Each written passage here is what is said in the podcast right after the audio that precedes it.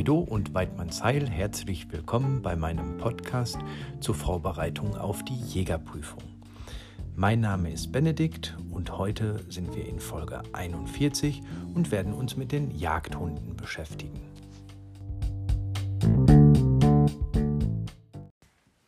Beginnen wir mit der Anschaffung eines Jagdhundes. Jagd ohne Hund ist Schund. Ein altes Sprichwort, was zu jedem Zeitpunkt seine Richtigkeit hat heute wie gestern. Ohne Jagdhund ist eine weitgerechte Jagd nicht tierschutzgerecht möglich. Grundsätzlich gilt es nur brauchbare und geprüfte Hunde für die Jagd einzusetzen. Vor der Anschaffung sollte man also einiges beachten. Welchen Zweck und Nutzen soll der Hund haben? Wie er gehalten werden kann und ob man dem Hund genug Zeit entgegenbringen kann. Wichtige Faktoren sind also Zeit, aber auch ist der Hund Familienhund. Für den hundebegeisterten Jäger gilt also eine Rasse zu finden, die jegliche Brauchbarkeit und die Familienfreundlichkeit zusammen erfüllt. Wichtig ist bei der Herkunft des Hundes, dass schon die Elterntiere jagdlich geführt wurden. Außerdem ist darauf zu achten, dass man den Hund aus einem anerkannten Zuchtverband, die im Jagdgebrauchshundeverband, also dem JGHV, zusammengeschlossen sind, bekommt.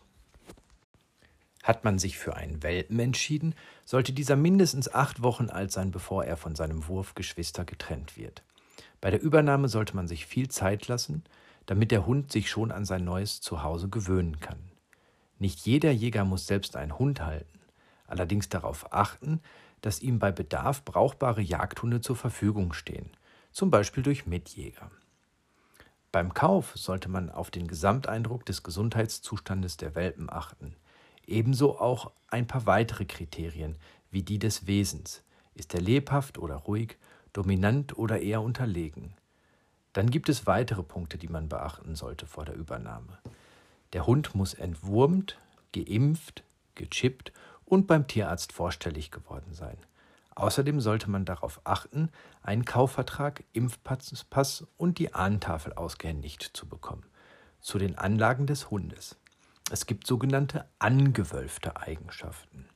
Dazu gehören Fährten- und Spurlaut, der Spurwille, der Finderwille, das Vorstehen, die Wildschärfe, die Wasserfreude, die Bringfreude und die Wesensfestigkeit, also die Nervenstärke. Diese Anlagen sind genetisch bedingt, also von der Rasse zu Rasse unterschiedlich. Grundsätzlich können vorhandene Anlagen durch Verständnis und Übung aber auch gefördert werden. Zu den Jagdhunderassen empfehle ich euch die DJV-Broschüre Jagdhunderassen. Diese gibt einen tatsächlich sehr, sehr guten Überblick über die verschiedenen Hunderassen, die jagdlich geeignet sind. Die Ausbildung von Jagdhunden, also die Erziehung. Für eine erfolgreiche Jagd ist der gut ausgebildete und eingearbeitete Hund unerlässlich. Insgesamt ist das Thema Hundeausbildung so umfangreich, dass ich auch hier nur einen kleinen Einblick bzw. an der Oberfläche kratzen kann. Wer sich insgesamt mit dem Thema Jagd und Ausbildung von Jagdhunden beschäftigen möchte, dem empfehle ich zu einem späteren Zeitpunkt die Teilnahme an einem Abrichtlehrgang bzw. sich mit Lehrbüchern für die Ausbildung und Führung von Jagdhunden intensiver zu beschäftigen. Die Basis jeder erfolgreichen Ausbildung und Führung von Jagdhunden ist ein zuverlässiger Gehorsam. Für Jagdhunde gilt ganz besonders, aber auch für natürlich alle anderen Hunde, das bekannte Goethe-Zitat. Dem Hunde, wenn er wohl erzogen ist, selbst ein weiser Mann gewogen ist. Herankommen auf Pfiff oder entsprechendes Kommando, gute Leinenführigkeit, ohne zu zerren und laut zu geben, sowie zuverlässiges Ablegen, auch bei Wildkontakt, sind grundlegende Lernziele. Darüber hinausgehende Ausbildungsfächer sind vielfach abhängig von den jagdlichen Einsatzbereichen und damit von der Rassegruppe. Die Führer von Bracken, Teckeln, Terriern und Schweißhunden kommen mit den Grundschulfächern Leinenführigkeit, Ablegen und Zurückkommen auf der eigenen Spur gut aus. Es bedarf für ihren sinnvollen Einsatz im praktischen Jagdbetrieb keiner weiteren Ausbildung. Bei den vielseitig eingesetzten Jagdhunderassen muss dann schon ein wenig mehr gefordert werden. Das zuverlässige Apportieren ist ein absolutes Muss. Die Arbeit auf der Hasenspur dient mehr dem Erkennen seiner Anlagen, also dem Nasengebrauch, Spurwille, Spursicherheit, Spur- und Sichtlaut. Bei der Wasserarbeit muss der Jagdhund schwimmend selbstständig der Witterung einer weggeschwommenen Ente folgen und diese im dichten Schilf finden wollen. Hier werden die ererbten Anlagen durch die erlernten oder zu erlernenden Fähigkeiten ergänzt, was auf den entsprechenden Prüfungen nachgewiesen und festgehalten wird. Für die Ausbildung eines Jagdhundes muss der Besitzer Geduld, eine ruhige Hand und Konsequenz bei der Durchsetzung bereits erlernter Kommandos mitbringen. Mit Leberwurst allein geht es nicht, erst recht aber auch nicht mit Stachelhalsband und Peitsche.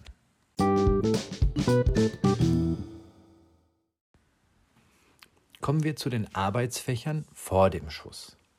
Dazu gehört Suche und Vorstehen.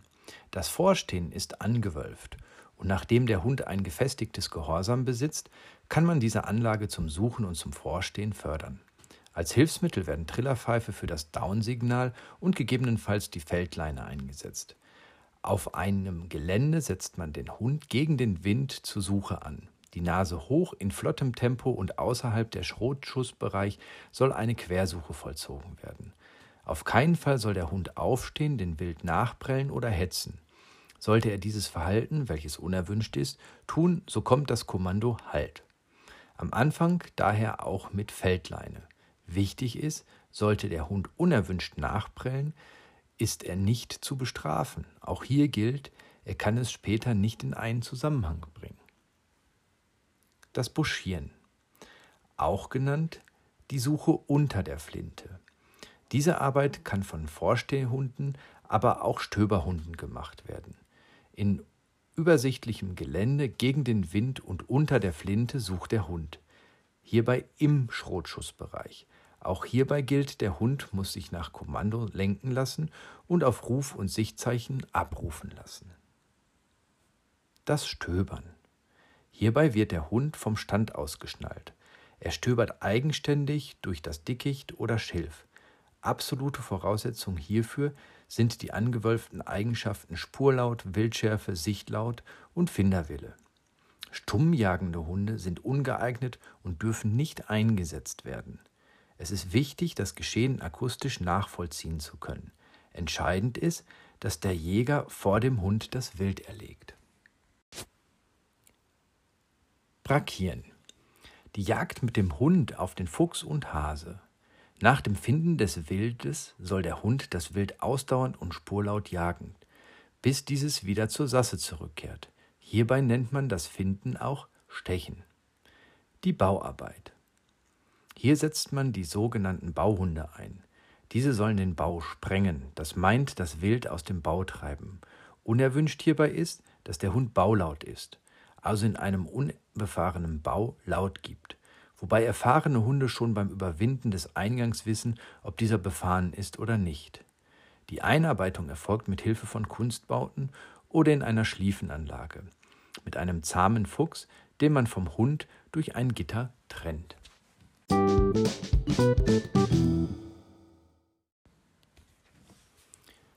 Die Arbeitsfächer nach dem Schuss. Die Arbeitsfächer nach dem Schuss sind die Nachsuche und die Verlorensuche. Die Nachsuche ist auf Schalenwild und meistens am Riemen. Die Verlorensuche geht auf Niederwild und findet meist frei statt. Der Nachsuche kommt daher im Rahmen der Waldgerechtigkeit eine ganz besondere Bedeutung zu. Denn es muss sichergestellt werden, dass das Leid des krankgeschossenen Wildes unbedingt so kurz wie möglich gehalten wird. Die Nachsuche. Die Voraussetzung ist Wild- bzw. Raubwildschärfe des Hundes. Außerdem ist es die oberste Pflicht eines jeden Jägers, eine Nachsuche auf krankgeschossenes Wild durchzuführen. Die Ausbildung der Hunde, Schweißhunde genannt, erfolgt mit Hilfsmitteln, dem Auslegen einer Schweißfährte, also der Tropfflasche und Blut bzw. Schweiß, oder dem Schleppen von Lungenfetzen oder Deckenstücken. Hier gibt man dem Kommando Such verwund mein Hund. Am Ende der Strecke liegt dann eine frische Schalendecke oder erlegtes Wild. Ebenso kann man mit Hilfe eines Fährtenschuhs eine künstliche Trittsiegelstrecke herstellen. Auch hierbei ist es wichtig, am Ende den Hund zu belohnen. Hier spricht man von Genossen machen. Idealerweise mit einem Stück von frischem Wild. Verlorensuche und Bringen. Vor allem bei der Jagd auf Niederwild, Hase und Federwild vornehmlich durch Apportierhunde. Auch hier wird mit der Schleppe ausgebildet. Hinzu kommt aber noch die Freiverlorensuche. Dazu sucht der Hund Dickicht oder Wasser planmäßig und selbstständig ab. Hierbei ist die Schussfestigkeit des Hundes sehr wichtig. Kommando hierbei Bring oder verloren Apport.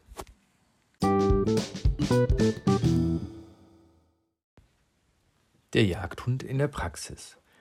Nach der Ausbildung und bei der Arbeit nach dem Schuss gibt es einiges, was der Hund nur in Verbindung mit der praktischen Jagdausübung zeigen kann. Das ist die Hatz, das Stellen, das Niederziehen und das Abwürgen von Wild. Mit Routine und Praxis durch entsprechende Übung muss auch der Hundeführer die Pirschzeichen kennen, damit der Hund und Jäger ein perfektes Team abgeben. Auch die körperliche Fitness beider spielt dabei eine große Rolle. Das Verhalten des Hundes bei der Schweißarbeit. Todverbellen. Am verendeten Stück gibt der Hund laut, solange bis der Hundeführer ihn erreicht. Das Todverweisen. Dem Hundeführer wird durch Verweisen, zum Beispiel laut geben oder hochspringen, angezeigt, wo sich das Stück befindet. Danach pendelt der Hund zwischen Stück und Hundeführer so lange hin und her, bis dieser am Stück angekommen ist. Das Bringselverweisen. Im Fang des Hundes befindet sich ein Bringsel, ein zuvor locker an der Halsung befestigtem Lederstück. Dadurch zeigt er an, dass das Stück gefunden zu haben und pendelt zwischen Stück und Hundeführer hin und her, bis dieser am Stück angelangt ist. Grundsätzlich sollten bei einer Gesellschaftsjagd sogar Pflicht nur Hunde mitgenommen werden, die gegen Tollwut geimpft worden sind. Außerdem dürfen nicht teilnehmen läufige Hündinnen, Hunde, die nicht sozial verträglich sind oder ungehorsam. Auf die Tollwut zurückkommt, auch in Tollwut-Sperrgebieten dürfen diese jagdlich geführt werden, vorausgesetzt der Hund ist gegen die Tollwut geimpft. Bei der Nachsuche bestimmt der Hundeführer, wann der Hund geschnallt wird. Wichtig ist mit Beginn der Nachsuche, dass der Anschuss sorgfältig kontrolliert wurde, um Klarheit über den Sitz des Geschosses und den wahrscheinlichen Verlauf der Nachsuche zu bekommen. Den Hund legt man dabei in Sichtweite ab. Die Verleitfährte ist eine Gesundfährte, die eine Krankenfährte kreuzt oder einige Zeit begleitet. Folgt der Hund diesen nicht und hält an der ihm zugewiesenen Fährte fest, so nennt man ihn Fährtenrein. Hat der Hundeführer bzw. der Hund das kranke Wild erreicht, setzt immer der Hundeführer den Fangschuss. Selten ein von ihm beauftragter Mitjäger. Der Grund dafür ist, dass immer Gefahr für den Hund besteht und somit der Hundeführer direkt die Verantwortung auch übernehmen kann. Ein Hund, der verendetes Wild findet und es dann anfrisst oder auch anschneidet, nennt man Anschneider. Ein natürlich ungewolltes Verhalten. Gehen wir nun auf die unterschiedlichen Lautarten des Hundes ein. Zunächst das Spurlaut. Der Hund folgt mit der Nase einem Stück Niederwild. Das Fährtenlaut. Der Hund folgt mit der Nase einem Stück Schalenwild. Sichtlaut. Der Hund folgt Nieder- oder Schalenwild auf Sicht. Standlaut. Der Hund stellt ein gestelltes Stück Wild. Todverbellen. Der Hund verbellt ein totes Stück Wild. Weitlaut. Nicht gewollt. Der Hund gibt laut, obwohl er kein Wild sieht. Baulaut. Ebenfalls ungewollt. Gibt im Bau laut, obwohl der Bau leer ist.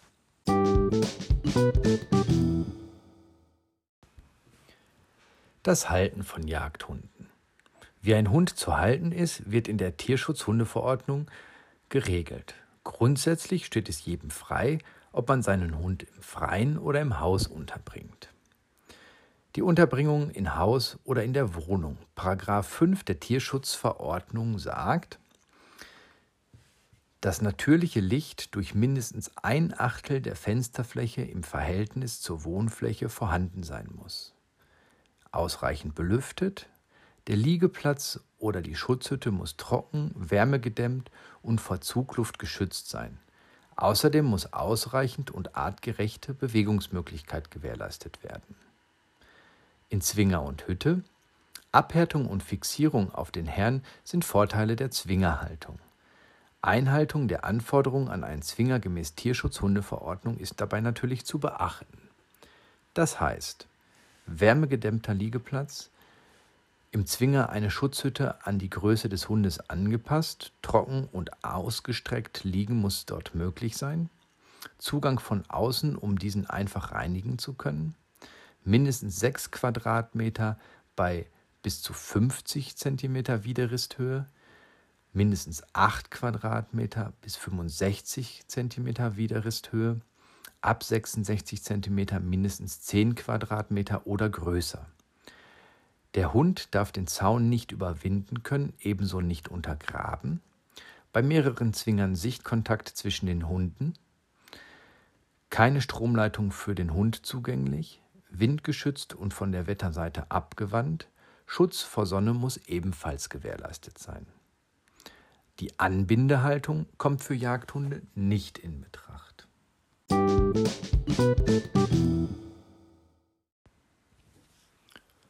Futter und Ernährung. Auch hier greift wieder die Tierschutz-Hundeverordnung. Die Grundnahrung sollte aus zwei Drittel Fleisch und ein Drittel pflanzlicher Beikost bestehen. Das Futter sollte auf den Hund und die Größe abgestimmt sein.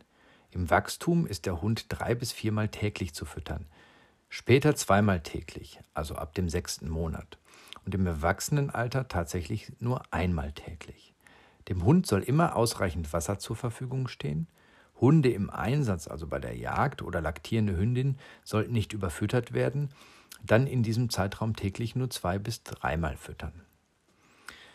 Die Zusammensetzung von Hundefutter sollte aus Muskelfleisch, also kein rohes Schweinefleisch bestehen, und Innereien. Pflanzliche Beigaben wie Reis, Vollkornbrot und Getreideprodukte. Tierische Fette, Eiweiß und Kohlenhydrate werden als Hauptnährstoffe benötigt. Man darf aber keinesfalls die Mineralstoffe und Vitamine vergessen. Ideal sind aus dem Fachhandel für den Hund abgestimmte Futter. Damit ist dann auch eine Beimischung von Ergänzungsmitteln entbehrlich. Bei trächtigen Hündinnen erhöht sich der Nahrungsbedarf erst gegen der Ende der Tragzeit, sowie nach dem Werfen zur Milchproduktion. Bei Welpen beginnt man mit Übergangsfutter ab der dritten bis vierten Woche. Gewürzte Lebensmittel und Süßigkeiten sollten tabu sein.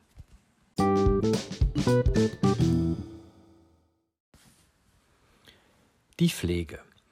Die Pflege des Fells gehört mit zur Hygiene des Hundes und soll regelmäßig erfolgen. Kamm und spezielle Hundebürste sowie eine Zeckenzange gehören zur Grundausstattung. Wichtig ist, nasse Hunde nach dem Schwimmen oder Regen direkt zu trocknen. Auf keinen Fall nass in den Zwinger. Die regelmäßige Kontrolle nach Zecken hat stattzufinden. Die Augen reinigt man am besten mit einem sauberen Papiertaschentuch. Die Ohren mit Wattestäbchen und flüssigem Ohrreinigungsmittel. Die Pfoten sollten immer frei von Schmutz sein. Wichtig im Winter bei Kontakt mit Streusalz sofort reinigen. Die Krallen nutzen sich eigentlich von selbst ab, dennoch regelmäßig kontrollieren. Für die Zahnpflege empfehlen sich Kauknochen, aber auch getrocknete Tierkörperteile wie Pansen oder Ochsenziemer. Impfung, Wurmkur und die regelmäßige Untersuchung durch einen Tierarzt verstehen sich natürlich von selbst.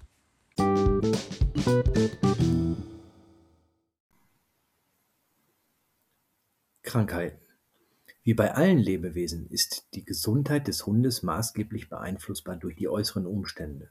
Ernährung, Haltung, Hygiene und die Erbanlagen. Kennt man seinen Hund, wird einem relativ schnell klar, sollte es ihm einmal nicht gut gehen und er einen Tierarzt braucht. Das Verhalten im Allgemeinen, wie lebhaft, aufmerksam oder lauffreudig er ist, gibt einen guten Überblick zum Gesundheitszustand. Futteraufnahme, frisst und trinkt der Hund sowie der Kot von Hunden sind erste Signalzeichen. Ebenso die Körpertemperatur. Ein guter Hinweis, denn normal sind 37,5 bis 38,5 Grad, bei jungen Hunden auch schon mal 39,5 Grad. Die Stimmung des Hundes liest sich in der Regel vom Gesichtsausdruck und der Rute ab. Dann gibt es noch die körperlichen Mängel, wie die Hüftgelenksdysplasie oder auch HD genannt. Sie ist eine Verformung der Hüftgelenke und beeinträchtigt die Beweglichkeit. Die Dackel- oder Teckellähmung ist eine Bandscheibenerkrankung. Dann gibt es die Linsenluxation, tritt häufig bei deutschen Jagdterrieren auf. Besonders Weimaraner und Wachtelhunde sind von Allergien betroffen. Übergewicht und Harninkontinenz sind Gefahren, nachdem eine Hündin sterilisiert worden ist. Relativ häufig treten bei Hunden gutartige und bösartige Geschwulste auf. Die Tumore können in jedem Organ oder Gewebe entstehen und sich von dort auf andere Organe und den ganzen Körper ausbreiten. Vor- und Rückbeißer sind Gebissfehler. Vorbeißer heißt Unterkiefer vorstehend, Rückbeißer heißt Unterkiefer zu kurz. Ebenso das Fehlen von Zähnen oder falsche Zahnstellung können solche Fehler sein. Die Harnwege sind sehr sensibel beim Hund. So sollte dieser niemals nass im Auto gelassen werden, besonders in der kalten Jahreszeit. Dann die Scheinträchtigkeit. Die Hündin zeigt jegliches Verhalten, als wäre sie trächtig. Die Gesäugeveränderung, Milchbildung und Nestbauverhalten sind Anzeichen. Weiterhin Ausfluss aus der Schnalle, starker Durst und Appetitlosigkeit, obgleich es überhaupt nicht sein kann, dass die Hündin eben trächtig ist. Ohrenzwang ist eine Entzündung oder Reizung der Gehörgänge, hervorgerufen durch Fremdkörper, Milbenverletzung oder eine Infektion im äußeren Ohr. Zu spät erkannt und zu spät behandelt, kann der Ohrenzwang zu einem chronischen Verlauf führen. Durch Kopfschütteln und häufiges Kratzen und Schmerzempfindlichkeit beim Berührung sind Anzeichen. Dann noch die Analbeutelentzündung. Ist eine starke Eindeckung des Sekrets in den Analbeuteln beiderseits des Weitlochs, wenn das Sekret längere Zeit nicht entfernt worden ist und vor allem bei zu weicher Losung. Kommen wir noch zu den Infektionskrankheiten. Die wichtigsten Virusinfektionskrankheiten von Hunden sind die Parvovirose, das Welpensterben, die Staupe, der Zwingerhusten und die Aujetzische Krankheit. Für Welpen ist in den ersten zwölf Wochen besonders bedrohlich die Parvovirose, also die Katzenseuche, sowie die Staupe. Die Tollwut. Deshalb ist die Tollwutschutzimpfung in jährlichem Abstand sehr wichtig, denn sie kann Überträger durch Raubwild sein. Wichtigste Schutzimpfungen für den Hund sind daher Staupe, ansteckende Leberentzündung, Stuttgarter Hundeseuche, Parvovirose, Tollwut und der Zwingerhusten. Der Impfstoff enthält inaktive Viren gegen diese Krankheiten wie Staupe, Hepatitis, Leptospirose, Tollwut, Zwingerhusten und Parvovirose. Die Aujetzische Krankheit ist eine Virenerkrankung, die durch rohes Schweinefleisch verursacht werden kann. Das Erscheinungsbild ist ähnlich der Tollwut, deshalb heißt diese Krankheit auch Pseudowut. Die Symptome hierfür sind schwankender Gang, Fieber, dann Speichel- und Schluckstörung sowie Lichtscheuheit. Gelegentliche Tobsuchtanfälle nagen an Pfoten und an den Läufen bis zur Selbstverstümmelung, oft gefolgt von einem schnellen Todeseintritt innerhalb von 24 Stunden.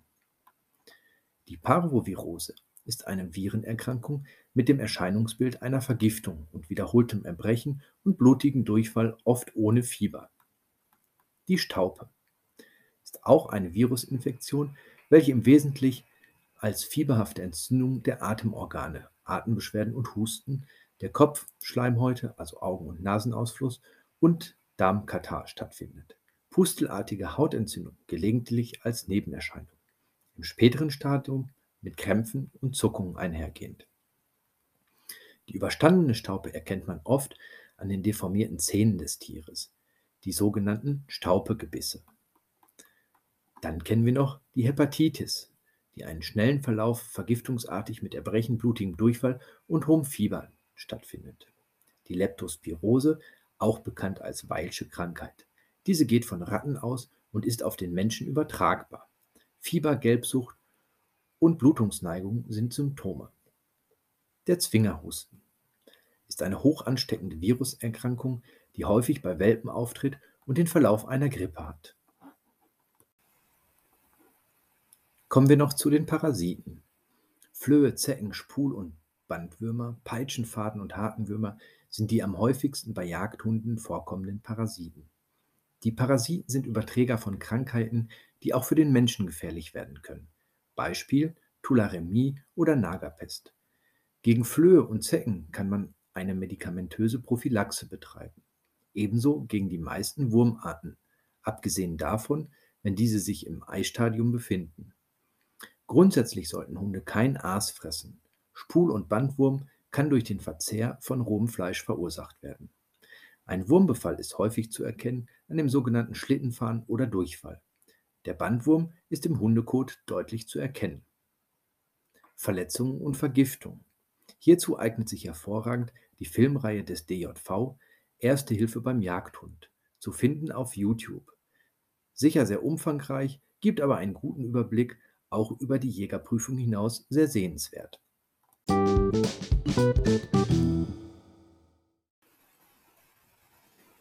Prüfungswesen Eine Pflicht, an Jagdhund zu halten, besteht nicht. Im Rahmen der Waldgerechtigkeit ist es aber unabdingbar, mit brauchbaren Jagdhunden zu arbeiten. Vor allem bei der Nachsuche. Für Revierinhaber verlangen aber auch einige Bundesländer, dass ein brauchbarer Jagdhund zur Verfügung steht. Zudem ist bei jeder Nachsuche ein solcher vorgeschrieben. Klar auf der Hand liegt, dass dies vor allem Sinn macht für die Arbeit nach dem Schuss. Dadurch soll dem Krankenwild unnötig langes Leiden erspart werden. Außerdem muss erlegtes Wild geborgen werden, um es zu verwerten. Bei der Niederwildjagd muss ein Hund natürlich sofort zur Verfügung stehen. Bei Schalenwild sollte immer ein erfahrener Schweißhund eingesetzt werden. Die oberste Dachorganisation im Hundewesen ist in Deutschland der Verband für das deutsche Hundewesen, kurz VDH. Der Weltverband der Kynologie ist der Federation Cynology International, kurz FCI. Der für Jagdhunde relevanteste ist der Jagdgebrauchshundeverband, JGHV. Dieser regelt alles Jagdhund betreffende. Diesem gehören nicht nur Zuchtvereine an, sondern auch die Prüfungsvereine, die eben alles zu den Gebrauchshundeprüfungen festlegen. Die Anlage- und Jugendprüfung, kurz JP oder AP. Diese Prüfungen sind die ersten, die ein Jagdhund absolviert. Sie finden im Frühjahr statt in einem Alter von etwa 8 bis 15 Monaten. Hierbei geht es lediglich um die Feststellung der Eigenschaften zum jagdlichen Nutzen. Es werden keine fertigen Leistungen abverlangt die Feststellung der körperlichen Entwicklung und gegebenenfalls erbliche Mängel. Insbesondere Gebissentwicklung, Augen, Pfoten, Geschlechtsmerkmale sind Bestandteil. Die Beurteilung des Wesens ist der Hund schussfest, arbeitet er mit dem Hundeführer zusammen und die Anlagen zum Suchen, das Vorstehen und die Wasserfreude werden überprüft. Die Herbstzuchtprüfung oder auch kurz HZP. Diese Prüfung beschäftigt sich wiederholt mit der Beurteilung der körperlichen Entwicklung, wie Gebiss, Augenfalten oder etwaiger körperlicher Mängel. Allerdings ist hier schon etwas abrichtungsbedingte Leistung zu zeigen. Gehorsam, das Verlorenbringen auf Schleppe und die Wasserarbeit. Diese Prüfung findet im Herbst des zweiten Lebensjahres statt, auch erstes Feld genannt. Die Anlagenfächer sind Nase, Suche, Vorstehen, Führigkeit, Wasserarbeit, Stöbern hinter der Ente und Verlorensuche aus tiefem Schilfwasser und die Abrichtefächer Verlorenbringen von Federwild, Haarwildschleppe, Art des Bringens, Hase und Kanin, Ente, Huhn oder Fasan, Gehorsam und die Arbeitsprüffreude.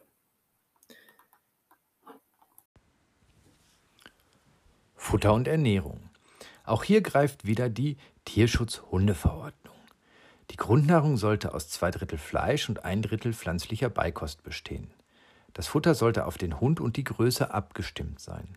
Im Wachstum ist der Hund drei bis viermal täglich zu füttern, später zweimal täglich, also ab dem sechsten Monat, und im Erwachsenenalter tatsächlich nur einmal täglich. Dem Hund soll immer ausreichend Wasser zur Verfügung stehen. Hunde im Einsatz, also bei der Jagd oder laktierende Hündin, sollten nicht überfüttert werden, dann in diesem Zeitraum täglich nur zwei bis dreimal füttern. Die Zusammensetzung von Hundefutter sollte aus Muskelfleisch, also kein rohes Schweinefleisch, bestehen und Innereien. Pflanzliche Beigaben wie Reis, Vollkornbrot und Getreideprodukte. Tierische Fette, Eiweiß und Kohlenhydrate werden als Hauptnährstoffe benötigt. Man darf aber keinesfalls die Mineralstoffe und Vitamine vergessen. Ideal sind aus dem Fachhandel für den Hund abgestimmte Futter. Damit ist dann auch eine Beimischung von Ergänzungsmitteln entbehrlich.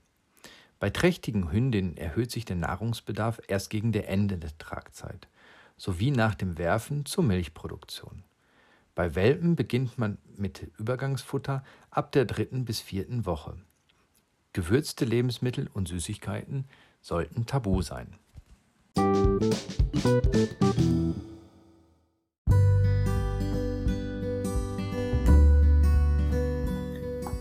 Das war es mit der heutigen Folge zum Thema Jagdhunde.